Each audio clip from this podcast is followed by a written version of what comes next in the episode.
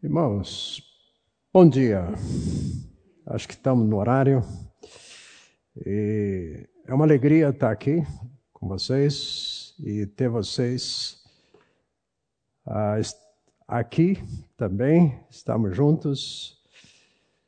Ah, sempre é um privilégio poder, diante de Deus, abrir esse livro aqui com essa mensagem e poder falar, poder ouvir. Né? Ah, acabamos de participar da ceia. Por mais que a gente participa, a dimensão desse amor de Deus, da graça de Deus, do interesse de Deus por nós, é alguma coisa ainda maior. Teremos a, só a eternidade para estar tá entendendo isto. Só a eternidade.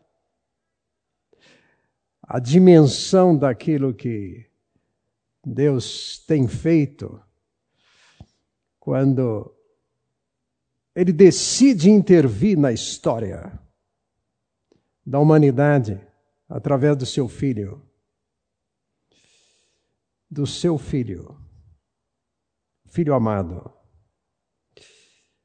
E decidiu também intervir na sua e na minha história, para que nós soubéssemos disto. Sem méritos.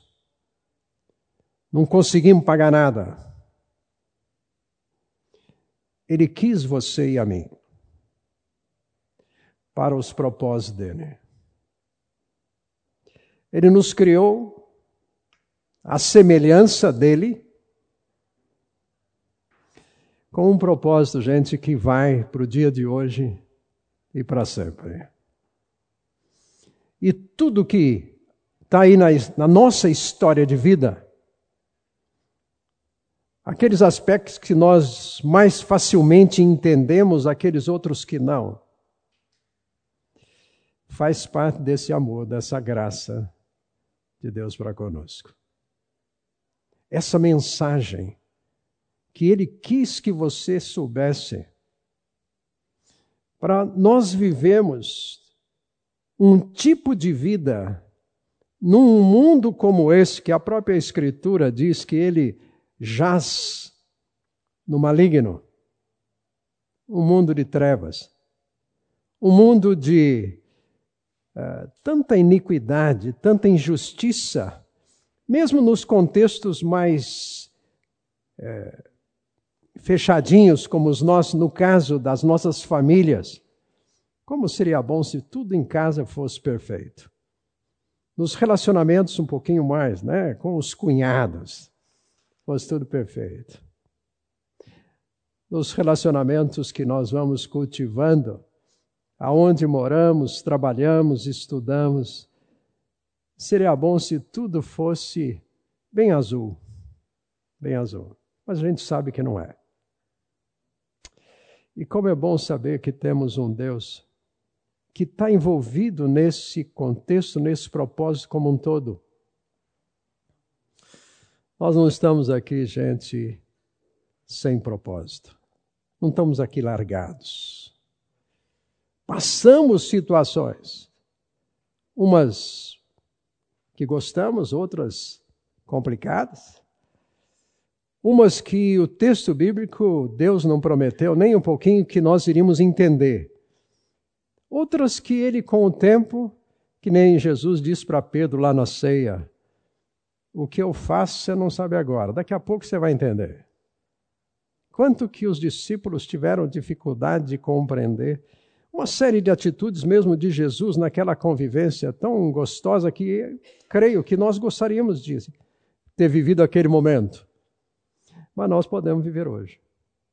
E temos um texto bíblico que Deus se preocupou em deixar para você e para mim. Uh, um texto que você, como pessoa inteligente que é, que ele fez, você pode compreender, não tudo, mas Ele deu para nós o Espírito Santo também. O Espírito Santo habita em nós, habita em cada um que crê nele. E nós temos um professor que nos ensina diariamente, se a gente deixar. É, eu gosto de pensar o que eu recebi de alguém, a frase, né, de que quando lemos a Bíblia temos o privilégio e é o único livro que nós temos o escritor conosco. O escritor conosco. Naquela hora que você e eu estamos lendo, meditando, estudando, como num momento aqui como este, agora há pouco ali na ceia, momento do culto, crianças, jovens, adultos.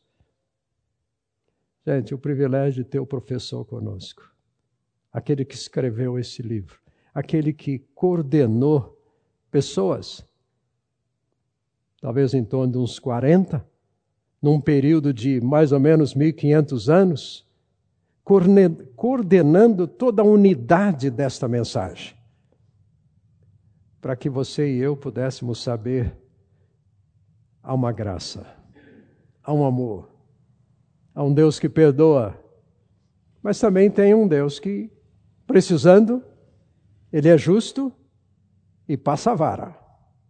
Ele usa na disciplina dele.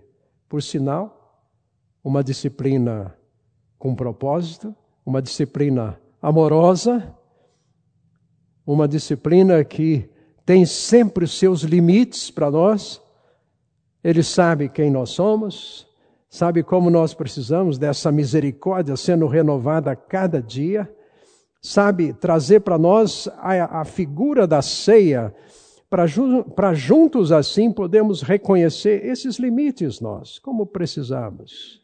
Né? Momentos que nós temos a sós com Ele, então é privilégio para nós. E ao olharmos aqui para Joel, Joel é, é, dito assim que é um dos profetas menores.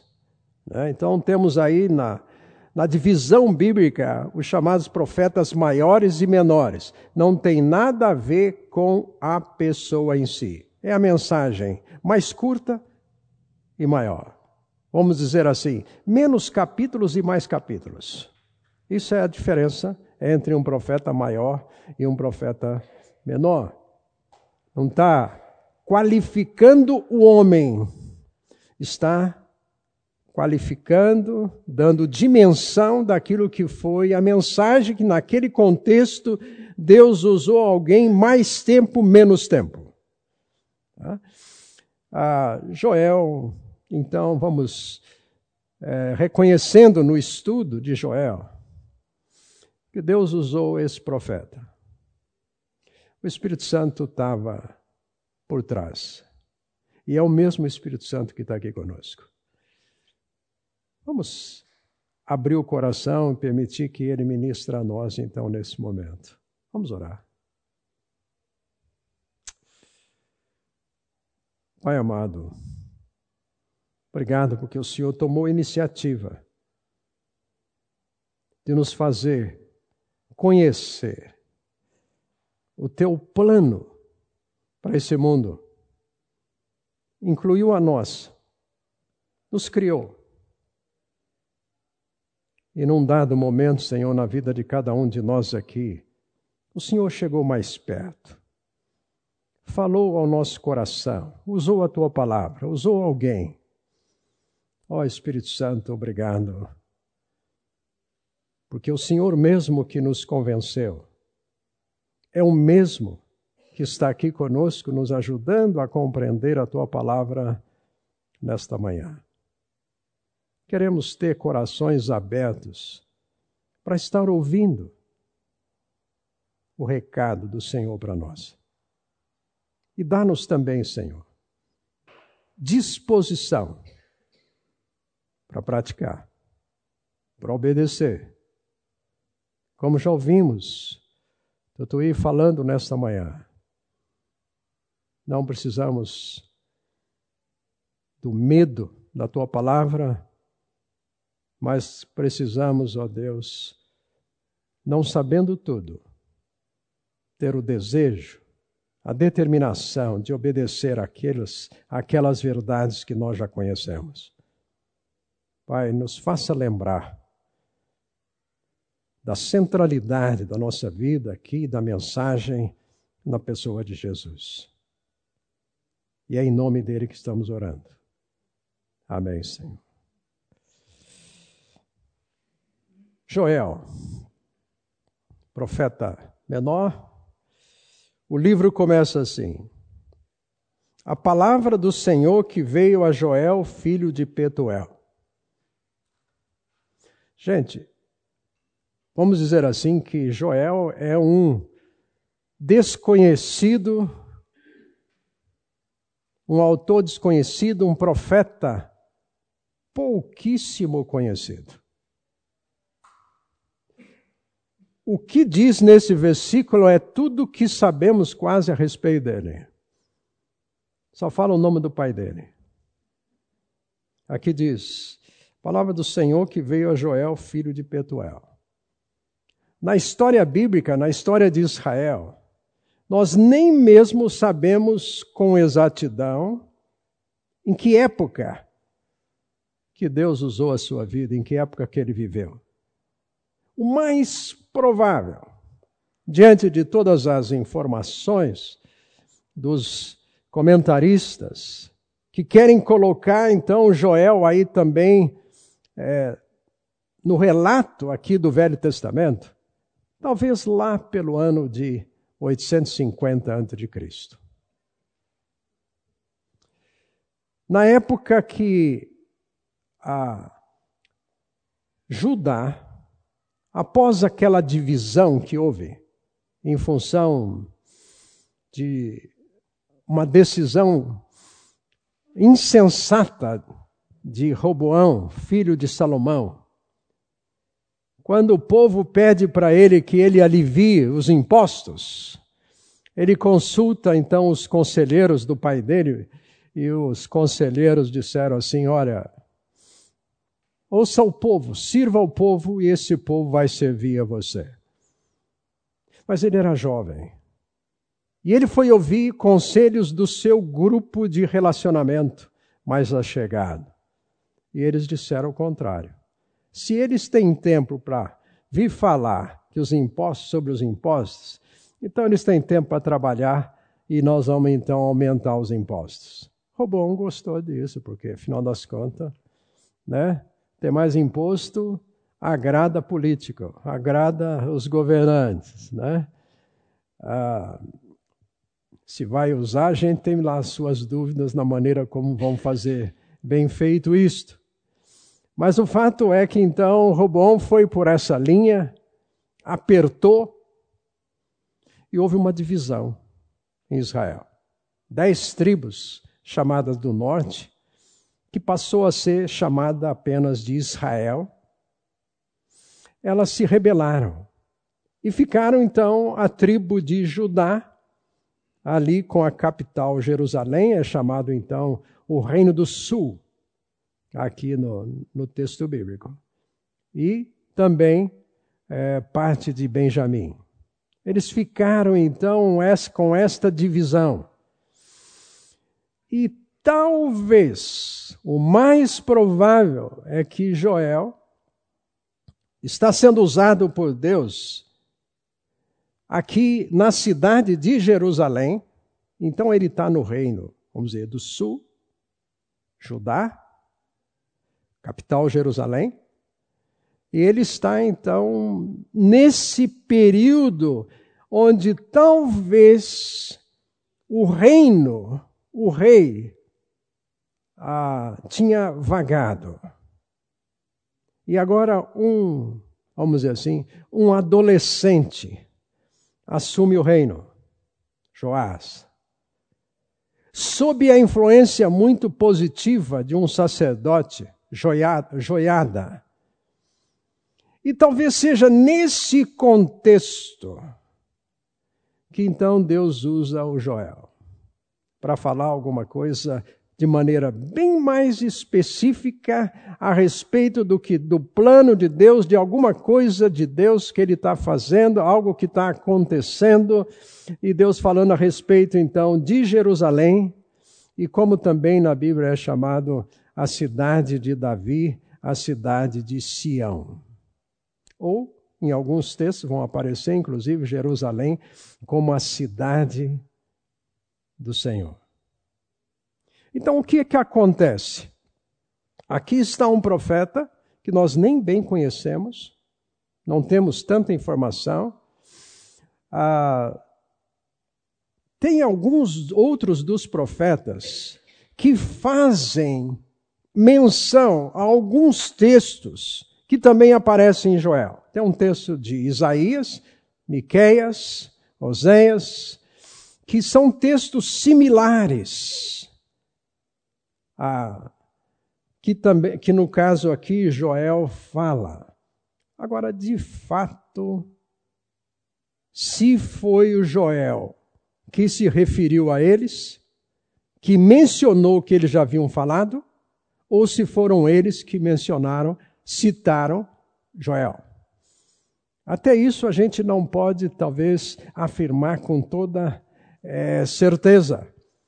Mas o fato deles terem falado mensagens semelhantes mostra aqui, em parte, como evidência interna do livro, a autoridade do livro de Joel. Há uma citação que então é feita aqui, é muito importante, é, no livro de Joel, que aparece no livro de Atos, numa referência ali quando da descida do Espírito Santo. E lá cita, no capítulo 2, nós vamos mencionar isso um pouco mais à frente, próximos domingos, o fato de que ali ele aparece como o profeta Joel. Porque nem mesmo fica claro, não só a sua época, o seu relacionamento onde ele vivia, a gente nem mesmo saberia, pelo livro em si, se ele foi um cidadão comum, se ele foi um sacerdote, se ele foi um profeta. Gente, vamos pensar aqui. Um pregador desconhecido,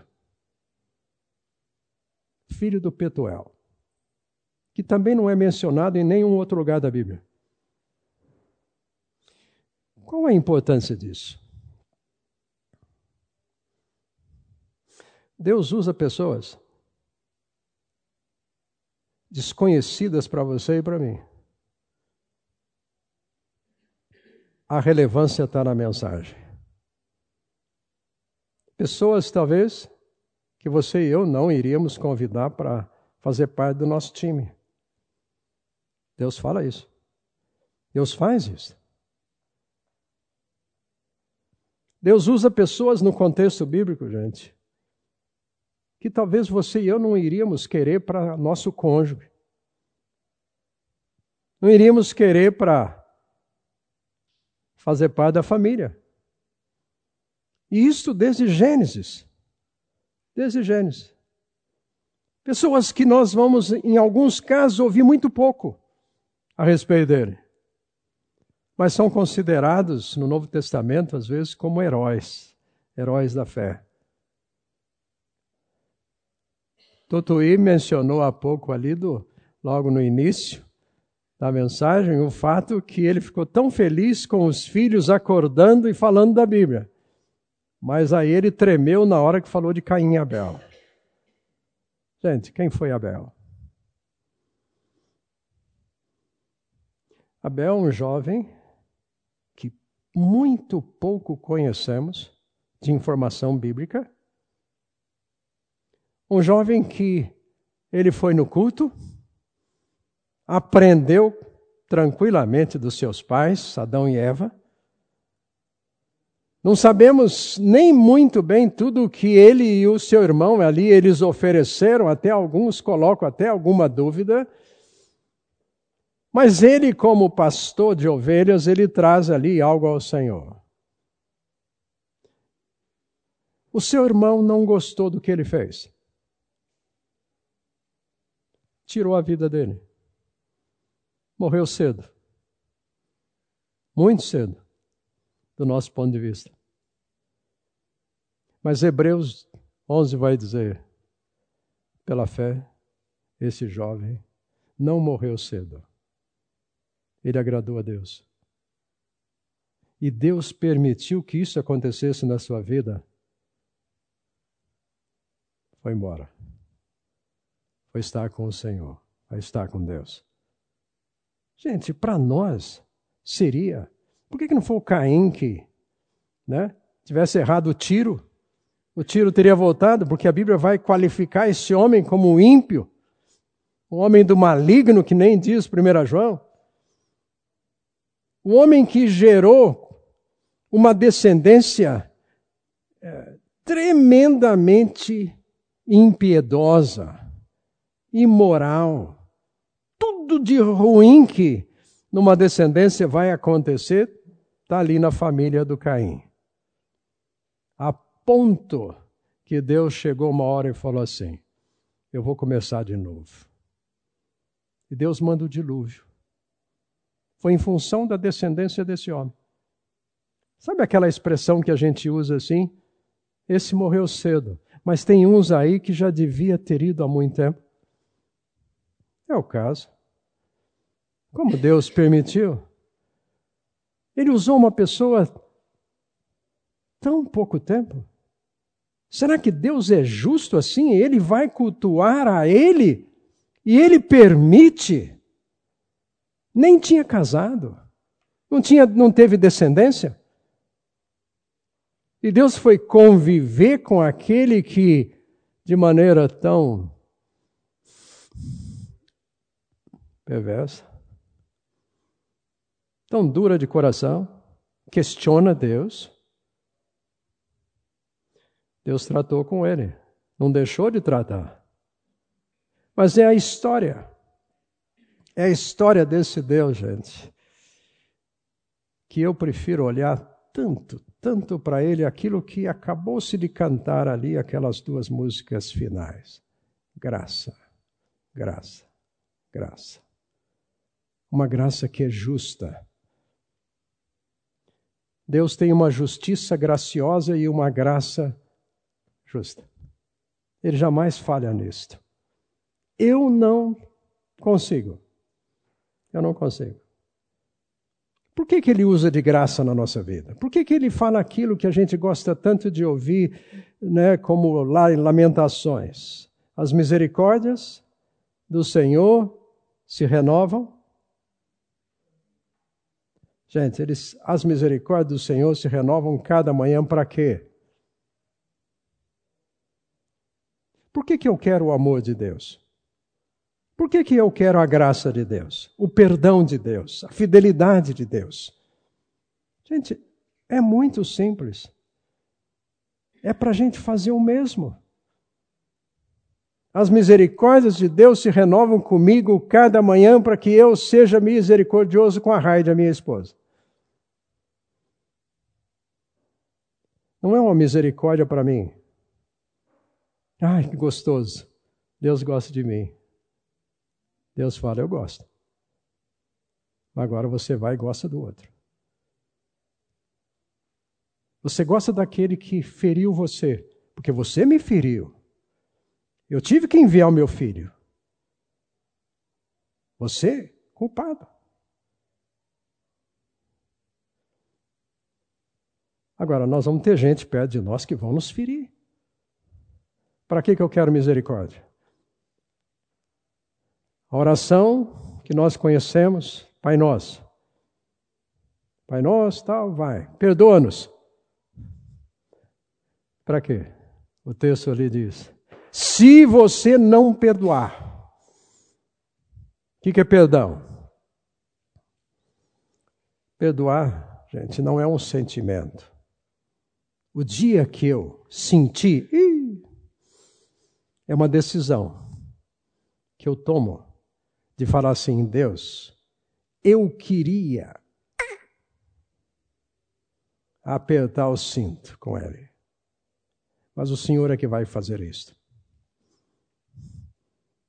É quando, talvez, em alguma situação que nós possamos ter aqui como pais com filhos, se vamos aplicar nossa própria justiça. Gente, é Deus que vai tratar no coração deles, dos nossos filhos. Nós somos pais, temos responsabilidade, nós vamos conversar com eles, orientá-los. Mas nós não conseguimos, irmãos, mudar o coração dos nossos filhos.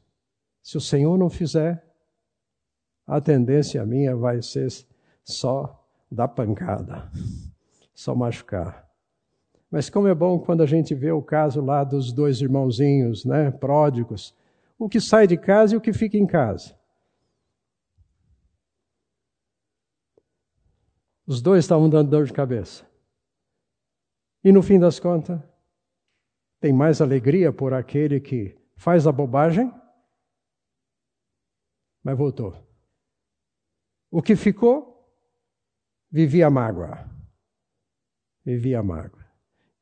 E Jesus, naquele contexto ali, usando três parábolas, ele fala: a alegria, muito mais, não é por aquele que não erra mas é o que erra, aceita o perdão e ó, vamos mudar de vida, vamos recomeçar. Gente, eu estou citando isto porque esse é o contexto do livro de Joel. A mensagem aqui do livro de Joel enfatiza tremendamente um Deus que ó, sabe ser justo. E olha, é justo mesmo mas ele sabe estender as mãos, sabe ser gracioso. E é exemplo para nós. Aliás, a mensagem de Joel era para com Israel. Eles serem instrumentos dessa graça para as nações. Num dos nossos momentos aqui, nós vamos olhar bem a questão Israel. O plano de Deus para essa nação. Esse plano de Deus para Israel não acabou. Ainda está em pé. Ainda plano de Deus. Mas Israel deu mancada no meio do caminho. Veio para o que era seu, os seus não receberam, mas aqueles que o receberam se tornaram filhos. Gente, Deus tem puxado a orelha de Israel na história. É o povo dele. Ele precisa fazer isto. Agora, desde lá, Gênesis, capítulo 12, quando Deus chama aquele casal, Abraão, Sara, Deus diz: Eu vou abençoar vocês. Eu quero abençoar vocês. E ai de quem amaldiçoar vocês. Vai ter comigo. O contrário também é verdade. Quem abençoa Israel, Deus diz: Eu abençoo você. Promessa dele. Agora, o texto lá de Gênesis 12 continua. Deus diz assim: Olha, eu vou abençoar vocês como casal, dando uma descendência da terra tudo mais. Para quê? Para que isso atinja todas as famílias da terra. Gente, uma coisa muito natural em nós é queremos ser abençoados. Às vezes a gente nem bem sabe o que é isso. Mas Deus nos abençoa, gente, para a gente abençoar os outros. Às vezes nós olhamos muito por esse lado material. Ah, comprei um carro novo, que benção. Para quê? Para mostrar para os outros que você tem carro novo? Ah, eu não posso nem na fonte comer o carrinho lá assim, porque afinal das contas, o que, que vão dizer assim? Gente, Deus nos abençoa para sermos instrumentos de bênção na vida de outras pessoas. E isso em todas as áreas da nossa vida. Deus criou você, salvou, chamou você, tem dado para você uma função na sociedade, uma função na família, uma função na igreja, para ser instrumento de bênção na vida de outras pessoas.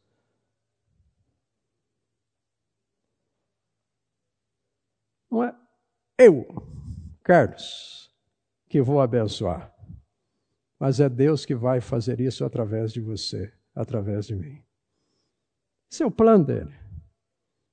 Aliás, Provérbios vai dizer que reter as coisas é deixar de ver Deus fazer isto. Né? Quando ele está falando ali de princípios financeiros. E nós vemos, gente, na história, então, nós vamos falar um pouco mais sobre isso, é essa questão, a posição de Israel no mundo a economia. Aliás, quero encorajar você a tá lendo Joel, três capítulos só, gente, pequenininho. Em 15 minutos você leu Joel. Você lê uma vez assim, ó. Aí depois você fala, agora eu vou ler de novo. Cada vez que você lê, você vai ver alguma coisa 72 versículos. Temos aqui um. Olha, não sei se é matemático, engenheiro, mas gosta de números. Né? Ah, rápido. Eu vou descrever assim rapidamente a mensagem aqui para vocês de Joel. Resumo.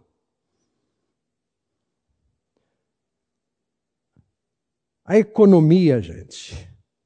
Finanças a situação estava caótica. Aqui fala de uma tal praga de gafanhotos. Quatro tipos diferentes, cada um pior que o outro. E veio, arrasou a terra. Não sabemos, inclusive, se Joel viveu essa experiência. Ele estava vivendo essa experiência de ter visto lá os gafanhotos passando e chegando. Curiosamente, gente, Deus usa tudo nesse mundo. Insetos e a natureza. A gente sabe disso, a beleza dessa natureza.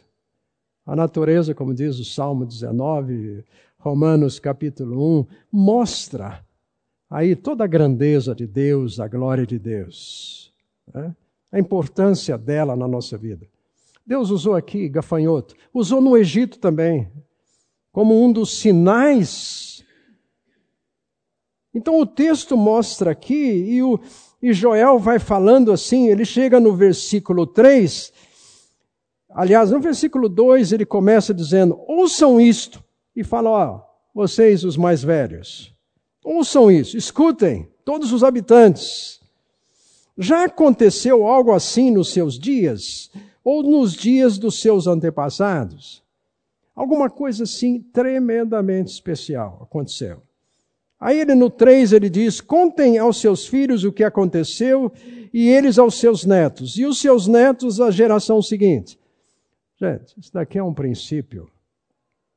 Tem um dos salmos até que fala sobre isso. A importância de nós passarmos para a geração seguinte. É, o que Deus tem feito na nossa vida. É compartilhar o que Deus tem feito. E aí o salmo até vai dizer o seguinte: para que eles possam confiar em Deus. Porque a gente reconhece Deus fez. Deus pode fazer algumas coisas na vida de vocês, sejam elas às vezes boas, que a gente diz, positivas ou negativas.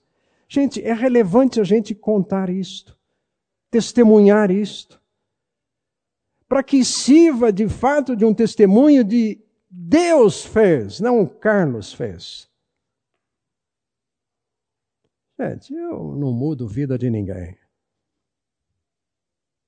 Por que, que eu vou me gloriar? Se alguém chega assim, nossa, há 44 anos atrás eu me, eu me encontrei com você e.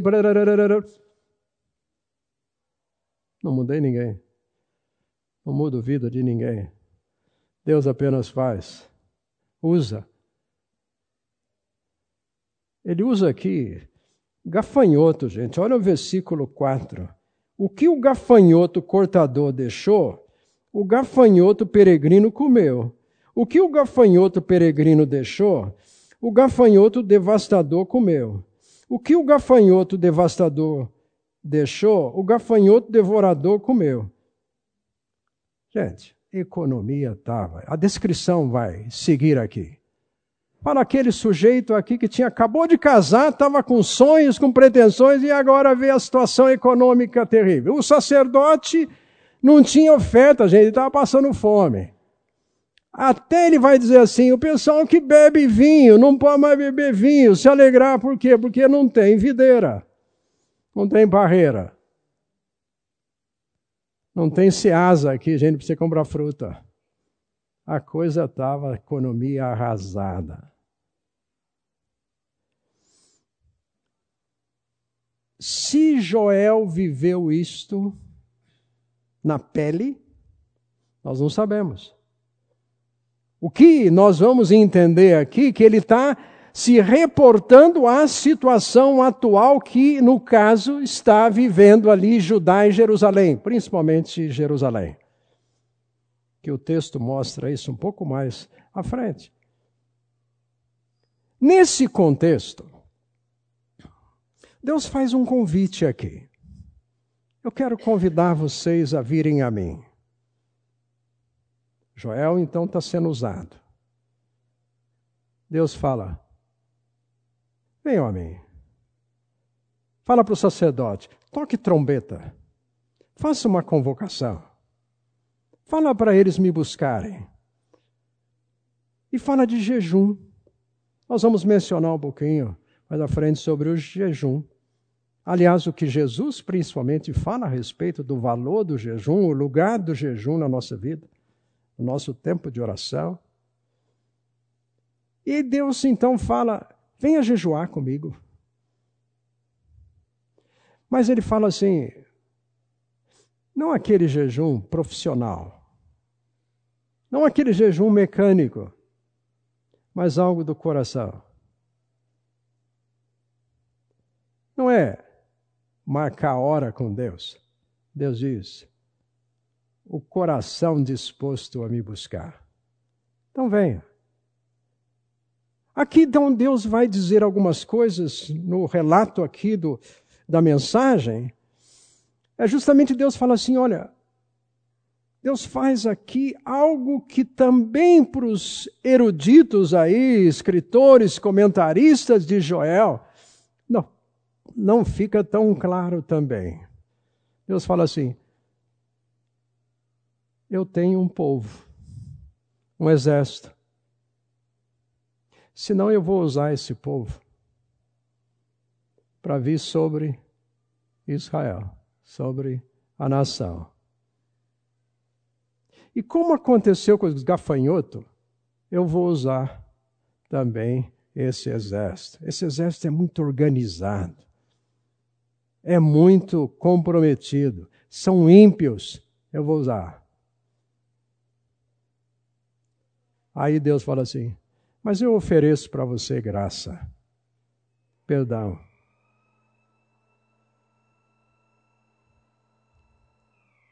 A Sirene, né? Ah, só para concluir o pensamento. Gente, Deus fala assim: venha experimentar a minha bondade. Como eu sei mudar as situações como eu sei mostrar para vocês como eu sou rico em benignidade. Quantos de vocês, por acaso, têm o livro do, do Fernando sobre os profetas menores? Tá. Ali tem um dos profetas, no caso Joel sugiro para você, sempre que você lê, está lendo um, dos livros bíblicos, leia algum resumo da mensagem como um todo, do conteúdo, à medida que você está lendo. Isso ajuda tremendamente. Então, se você tiver, por exemplo, o livro do Fernando, tiver lendo os, os profetas menores, na sua meditação, se você ler antes o capítulo que fala sobre aquele profeta, você vai ver ali muito do conteúdo. Isso ajuda, então, é, no seu estudo pessoal. Tem algumas Bíblias, Bíblias chamadas de estudo, que também têm essas informações, esses conteúdos. Tá? Tudo isso é importante para uma compreensão do contexto. Gente, voltando aqui.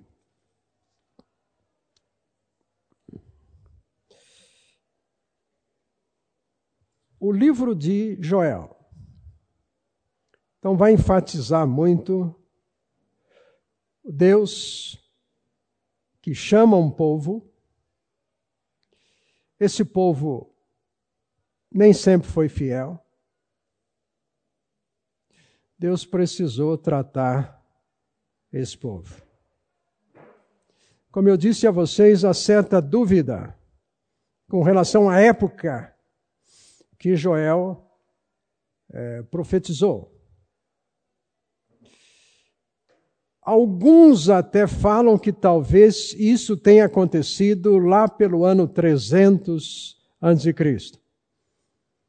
Mas a maioria dos comentaristas, então, vão colocar justamente nessa época que eu falei para vocês, lá em torno de 850.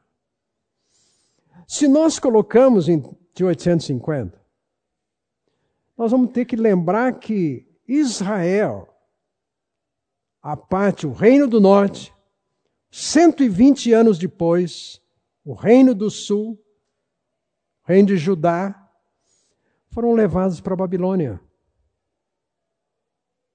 Qual o motivo que Deus é, trouxe esse juízo sobre o povo? O seu povo, seu povo amado, seu povo escolhido, a menina dos olhos.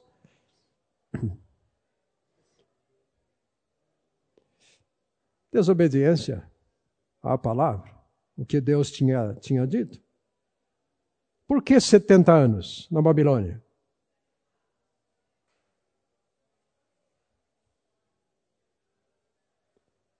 Por que não 80? Por que não menos?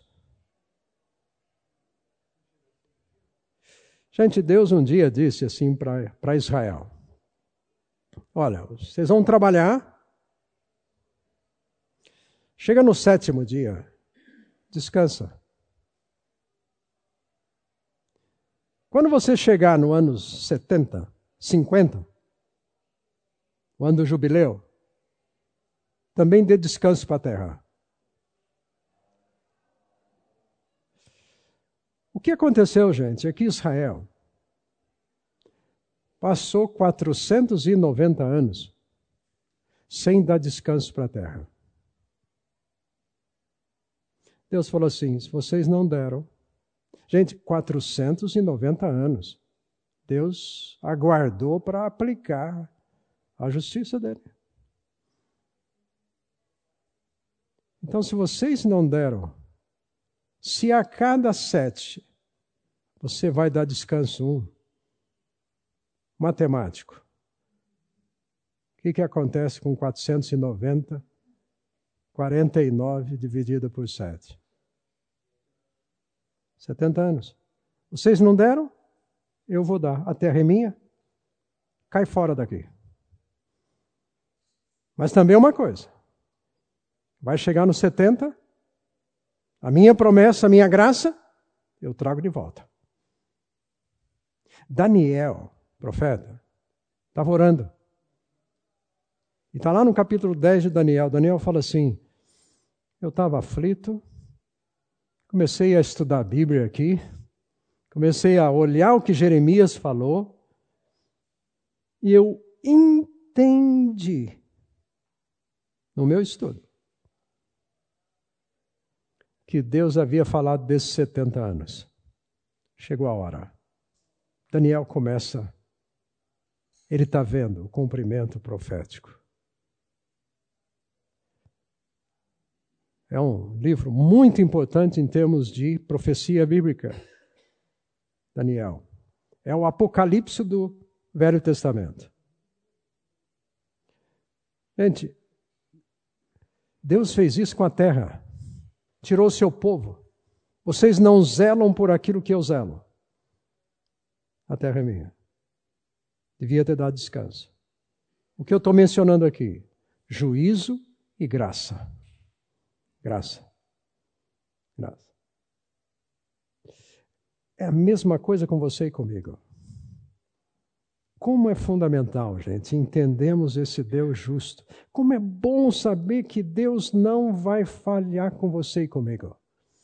Nenhum acontecimento da sua vida, o texto bíblico diz que será tão pesado que você não pode suportar.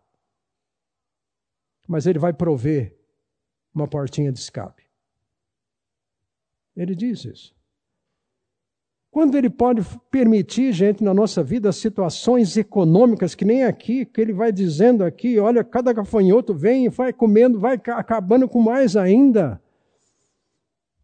Talvez quando a sua situação e a minha econômica chega naquilo, puxa, mas de, mas de novo? Eu nem bem respirei já veio outra pancada. Quando você chega no fundo do poço, e talvez você não fez por merecer isso. Deus fala assim: sou eu que vou te tirar do fundo do poço e eu quero que você saiba isto. Deus deixa? Deixa. Talvez eu merecesse por algum motivo ou outro, por causa do meu pecado. Mas o fato é que Deus é extremamente gracioso, gente. Agora, ele não é esse paizão, assim, essa mãezona, que, né, como a galinha que está lá, a coberta, tal, não, tal. Não. Ele trata. Como é que ele fez com Adão e Eva? Gente, você não faria. Duvido que você, com um pai aqui, uma mãe, só porque o seu filho comeu uma banana fora de hora, você vai expulsar de casa? Foi só uma frutinha, gente. Deus falou: cai fora. Por que, que Deus expulsou? Por que, que ele foi tão justo assim? O que, acha?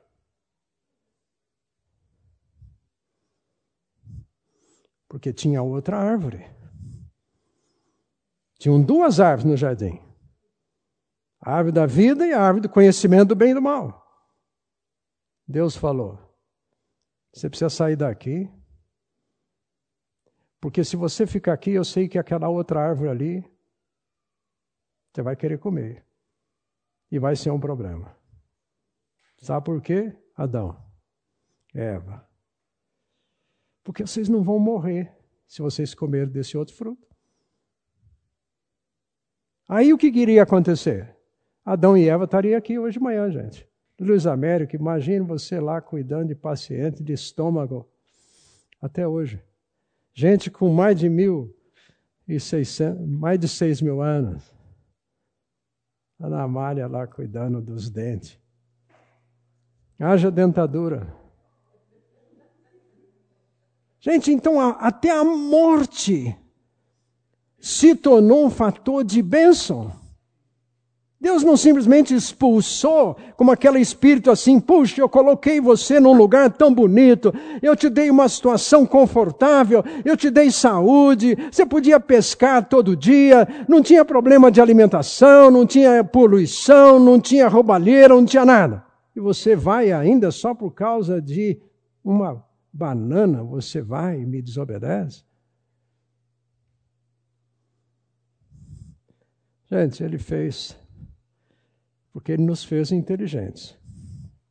Nos deu a possibilidade de comunicar com esse Deus, conversar com esse Deus. Mas ele tinha que aplicar então a justiça dele, porque senão eu, Carlos, iria fazer pior. Então Deus falou: peraí, Carlos, Vamos fazer diferente. E nesse contexto, gente, Deus viu que você e eu não podíamos, de maneira nenhuma, fazer nada para remediar a situação. E Deus tomou a decisão de fazer. De novo. Através do filho dele. Gente, eu fico imaginando, às vezes, se é que a minha mente consegue. Pensar assim, o pai e o filho lá confabulando num cafezinho da tarde, assim, com uma broa tal, coisa assim, eles trocando ideias e falei, é mesmo. Ô filho, você vai ter que ir lá. Você vai ter que ir lá. Tá bom, pai, eu, eu vou. E Jesus veio. E usou o Filho amado por causa de nós. Para nos restaurar esse privilégio desse relacionamento. E nos oferecer promessas, gente, que vão para sempre para a eternidade não são transitórias. Tem promessas condicionais para nós. Depende de algumas coisas, se eu semear, depende, eu vou colher. Mas há promessas de Deus que são incondicionais. Ele falou, está falado. E aqui é uma coisa muito importante que o livro de Joel vai nos, nos relembrar, vai nos ensinar. Deus chamou o povo de Israel, se tornou esse nome Israel por causa de Jacó. Quando Jacó tem aquela luta lá com, com o anjo, que é meio complicado a gente entender, né? Até lá diz assim que parece que ele saiu ganhando, mas ele saiu mancando. Né? Ganhou uma bengala. Eu já tenho mencionado isso daqui outras vezes. Ele morre com essa bengala ficou com ela no mínimo aí de 60 anos da sua vida, com a bengala, para viver mais devagar, mais dependente de Deus. Não querer sair correndo fazer as coisas, como era, era o histórico de Jacó. E Deus falou assim: uma das coisas que eu preciso fazer é mudar seu nome. Esse nome seu aí dá uma imagem muito ruim. Vamos mudar. Israel, príncipe. Lutou com Deus. É? Dá o nome. Gente, Jacó recebe esse nome. E aí depois temos a história. Deus usou, quis usar esse povo. E a gente vai ver então todo o Velho Testamento quanto que esse povo Deus fez e usou. Mas também, Senhor, vai ver que ah, esse povo Obrigado. Deus teve que aplicar a justiça na sua vida. Aí chega o Novo Testamento, aparece a igreja. A igreja como corpo de Cristo. A igreja como família de Deus. Diferente do que foi Israel. Então eu quero afirmar aqui para vocês: Israel é Israel. Igreja é igreja. Aspectos distintos. A igreja não é continuação de Israel. Você vê o Velho Testamento, as promessas de Deus, tudo que Deus fala para Israel, está falando aqui na terra. Inclusive nas profecias bíblicas, fala de Jesus voltando não apenas no arrebatamento para buscar a sua igreja, mas depois fala de um tempo depois que ele volta, coloca os pés nos Montes das Oliveiras, vai entrar na porta dourada lá em Jerusalém, e essa porta está fechada, gente. A porta está fechada. Só o Messias que vai entrar lá. E ele vem como Messias. E ele vem para reinar profecias a respeito de Israel se cumprem nesse tempo. Por isso nós estamos vendo aí aparecimento de Israel de novo no cenário político desde 1948. Eu acho que Deus, apesar de nós brasileiros gostarmos do Brasil e achar, ou às vezes não gostamos, queremos cair fora.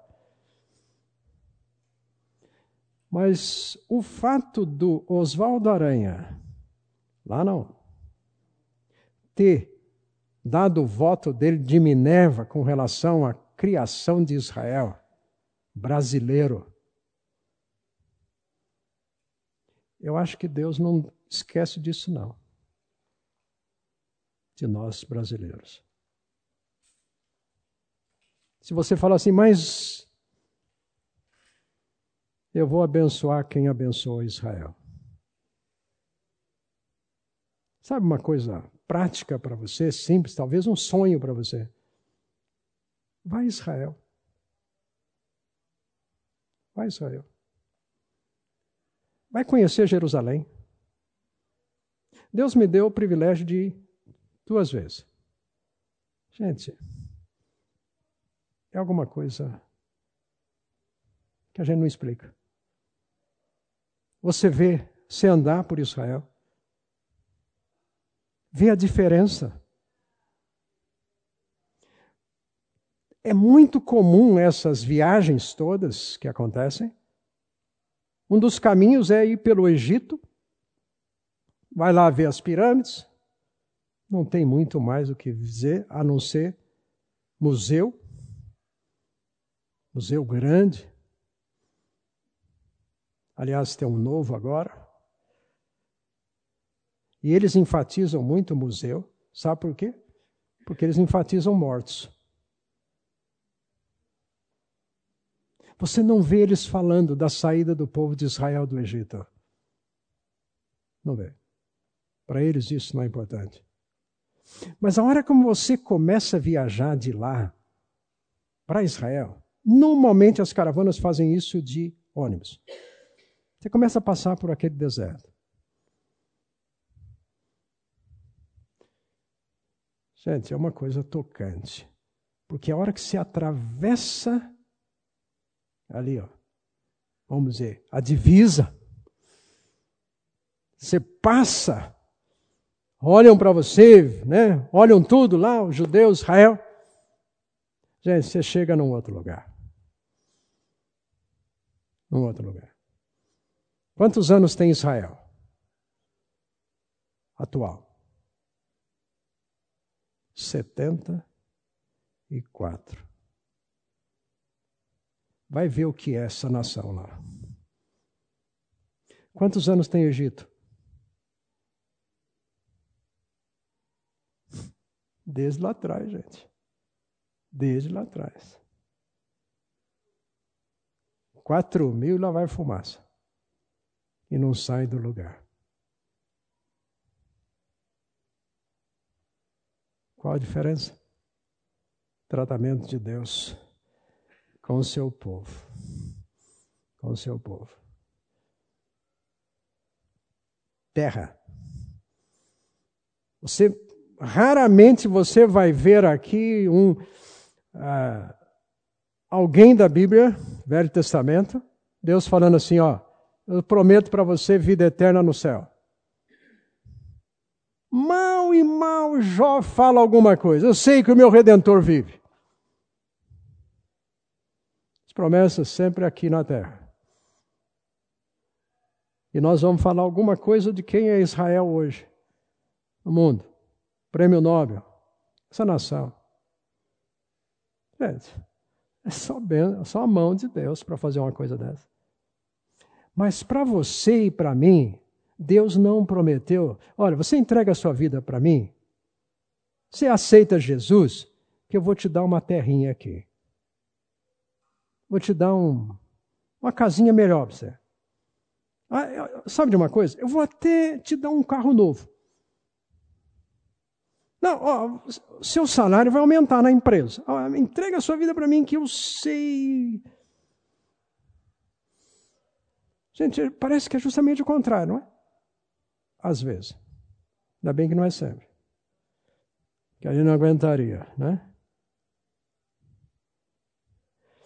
Mas Deus fala para você e para mim: seja fiel. Eu prometo vida eterna, tesouro no céu galardão, recompensa lá. A hora que você der um copo d'água, um cafezinho como esse aqui assim, né, tal, ele fala: Isso não fica esquecido. Mas não prometeu para nós aqui. Aliás, aqui ele fala até que às vezes, olha, né, nós estamos estudando aí com Fernando, Lucas, e ele fala assim: que se alguém quer me seguir, toma a cruz dia a dia, e não vai ser fácil. Para quê? Gente, a nossa, nosso lugar não é aqui, não. Você vai ter dias, eu vou ter dias, que você fala assim: puxa Deus, eu, quanto mais eu oro, mais. Né? Tem aquela restante da frase aí. Tá? Gente, Israel é Israel. Por isso esse livro vai dizer o que aqui para frente, dentro do conteúdo do livro. Deus está dizendo, povo, venha para mim. Eu sei mostrar para vocês o meu amor, a minha graça, meu perdão com vocês. E aí Deus fala assim: Eu vou me manifestar o meu grande amor com a minha cidade, Jerusalém a cidade do grande rei, a cidade de Sião. Eu habito a cidade onde o nosso Messias veio. E ali ele se deu por nós. Gente, essa é a cidade de Deus. Historicamente tem se tentado fazer de tudo para acabar com essa cidade. Mas Deus diz: ela é minha. Por que, que Deus fez, fez isso? Sempre, Dente, sempre. É esse, esse desejo de Deus de vir até nós. Quando nós olhamos, nós vamos falar um pouco mais a respeito disto, mas é, Deus sempre quis usar coisas palpáveis, visíveis também para nós, para nós estarmos entendendo isso. Deus fala para nós assim: olha para a natureza, vê a grandiosidade, mas não é para a gente adorar a natureza. Por que, que Deus chamou o povo lá e falou assim: olha, vamos fazer um. Faça aí um tabernáculo, uma tenda. Aí falou para Moisés: Moisés, eu vou. Vem aqui no monte comigo, eu vou te dar as dimensões. Gente, ele viu isso lá. Ele viu o tabernáculo que tem lá. E Deus falou assim: Você viu bem? Anotou bem as dimensões, tudo, tá? O pano, como é que é, como é que não é? Vai lá agora, faça um igual.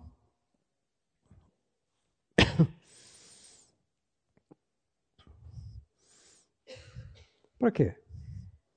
Aí diz o texto: a glória de Deus veio na tenda, no tabernáculo. Presença de Deus. O templo.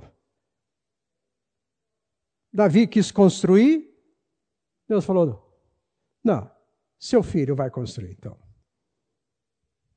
Eu vou agradar você. Mas Deus não deixou Davi. Davi ajeitou tudo quanto é material que podia e Salomão construiu. Agora, por que, que Deus destruiu o templo? Desculpe, gente. Por que, que Deus destruiu o tabernáculo? Porque se tornaram mais importantes do que o próprio Deus. Então Deus falou assim: tem que tirar da minha frente. Tem que tirar. E hoje nós somos habitação. Habitação. Mas esse corpo aqui é importante para ele. Para ele usar. Mas não para ser um ídolo. Mais importante do que o próprio Deus. Nada pode entrar na minha frente dessa relação com o Senhor. Então Deus sempre, a preocupação dele foi se tornar presente. Aliás, Emanuel quer dizer o quê? Deus conosco. A presença. Por que, que ele envia Jesus? E Jesus viveu normalmente. Deus conosco. Visível. Por que, que ele se torna homem? Humano? Servo? Humilde? Gente, pensando um pouquinho aqui no Joel, eu queria tomar os últimos minutos para dizer uma, algumas coisas aqui a respeito disto, do Joel. Desconhecido.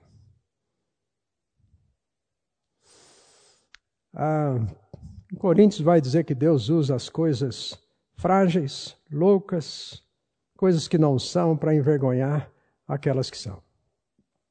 Eu já disse para vocês que a importância está não necessariamente em nós, mas no conteúdo do que nós estamos passando. A mensagem aqui de Joel. Deus usou Abel, parece que tão pouco tempo. Deus usa pessoas, gente. No contexto bíblico, que talvez eu já falei aqui, talvez nós não iríamos usar. Quando lemos Gênesis, 25 capítulos do livro de Gênesis fala de Jacó e da família dele. Gente, esse homem deu trabalho. Mas você vê o testemunho da graça naquela família. Transformação. Através do quê? Deus usou José. Como Deus usou José? Deus feriu José. Permitiu tudo o que aconteceu na vida dele. O rejeitado. Para em tudo mostrar uma coisa: perdão. Foi através do perdão deste jovem que toda a família foi ganha. Como Hebreus diz, Jacó está morrendo, reúne a família, está com a mão na bengala, diz o texto. E aí, a grande lição que está ali. José, o que, que você vai fazer com seus irmãos? Ele diz: Foi Deus que me mandou aqui, não foi vocês que me venderam? Não foram vocês que erraram comigo? E eu não sou Deus para aplicar minha própria justiça sobre vocês. Se eu fizer isso, eu assumo o lugar de Deus. Sabe o que está dizendo? Graça. Graça. Graça. Gente, é um exemplo tremendo para mostrar para nós. Situações injustas vão acontecer conosco. Mas José foi aprender em dias dificílimos para ele, de modo pessoal, o perdão. E isso ficou para nós. Então eu não tenho direito, por exemplo, das coisas que me acontecem, não perdoar. Se tem alguém que tem que bater, é Deus, não eu. Deus, gente, usa então pessoas como José, como Jacó. Gente, Judá, fala a verdade, você não iria querer um cunhado desse de jeito nenhum.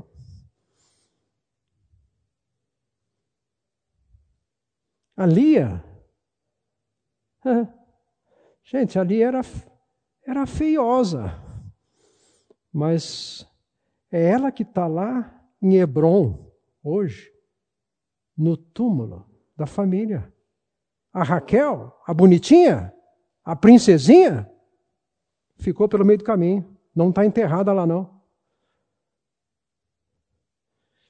E é através da Lia, de dois filhos, Judá, que apesar de tudo que ele fez, como sogro, engravida a nora, nasce gêmeos, um desses gêmeos, vem ali, gente, ó, a descendência do rei Davi, do Messias. O outro, Levi, família sacerdotal de Israel. Gente, você escolheria. Eu não. Eu sou justo. Eu sou justo e eu não escolheria Judá de jeito nenhum para dar para ele esse privilégio. Mas Deus fez. Para mostrar o quê? Não só que quem escolhe é ele, mas ele é gracioso. Gente, ele escolheu você e a mim. Somos pecadores. Não temos direito de apontar nada. Caleb aqui, nada para ninguém. Conheço o Valtinho, faz muitos anos, né, Valtinho? Bom menino, desde as, né? Ele e o Vanildo.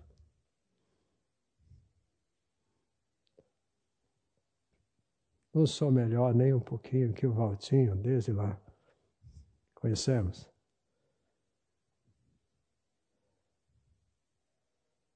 Graça de Deus, que me faz chegar diante do Senhor e entender que Deus nos usa. Valtinho.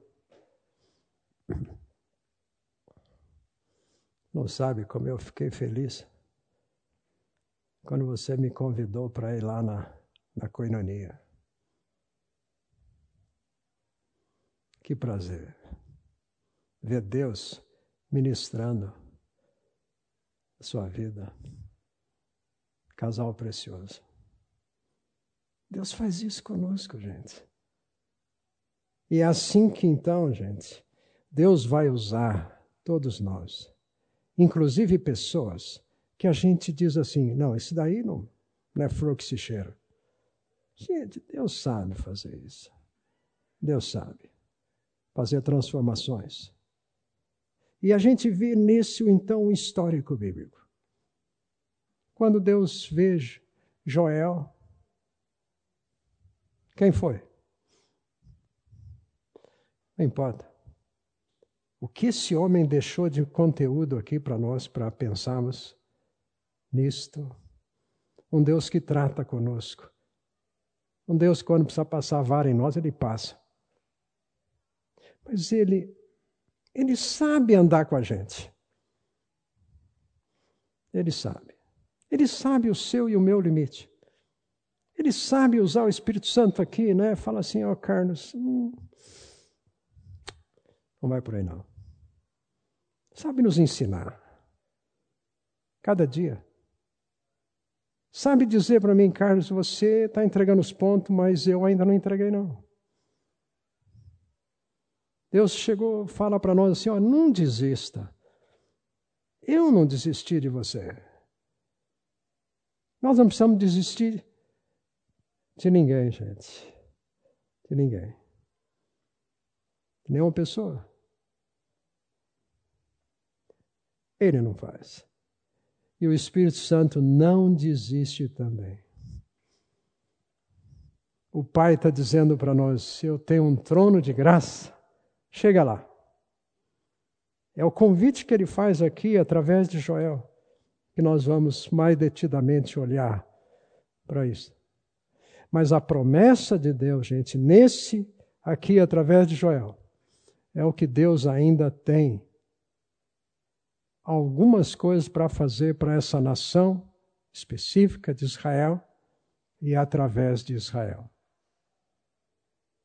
Deus está no controle disso. E a igreja, nós temos o privilégio também de sermos instrumentos aonde estamos. Não se preocupe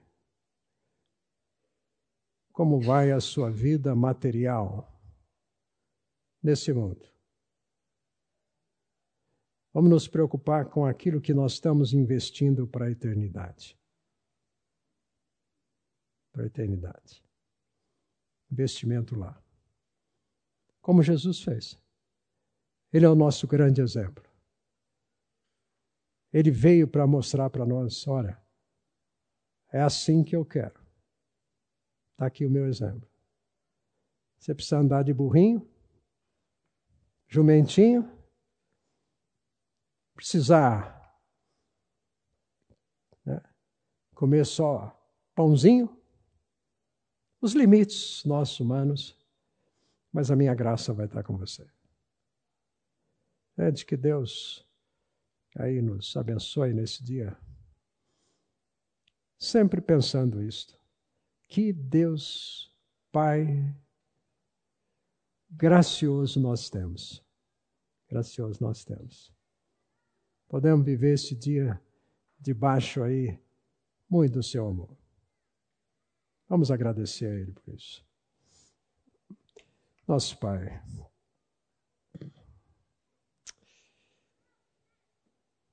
Lembramos, Senhor, quando Paulo fala, Papai, Pai querido, Pai amado, Pai de misericórdia, Pai de toda consolação, Obrigado.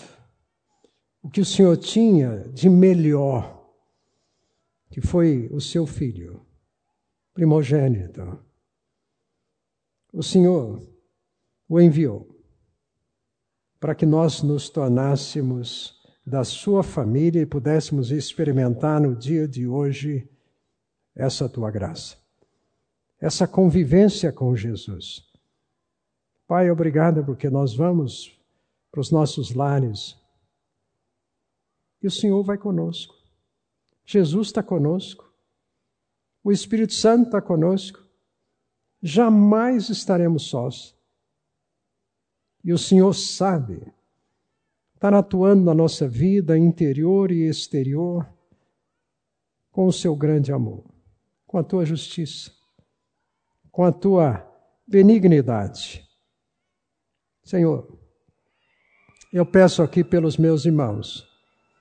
Usa, Senhor, usa a vida de cada um aqui para trazer honra, glória e louvor ao Senhor. Deus, obrigado por este tempo. Só podia ser, Senhor, em nome de Jesus. Amém, Senhor.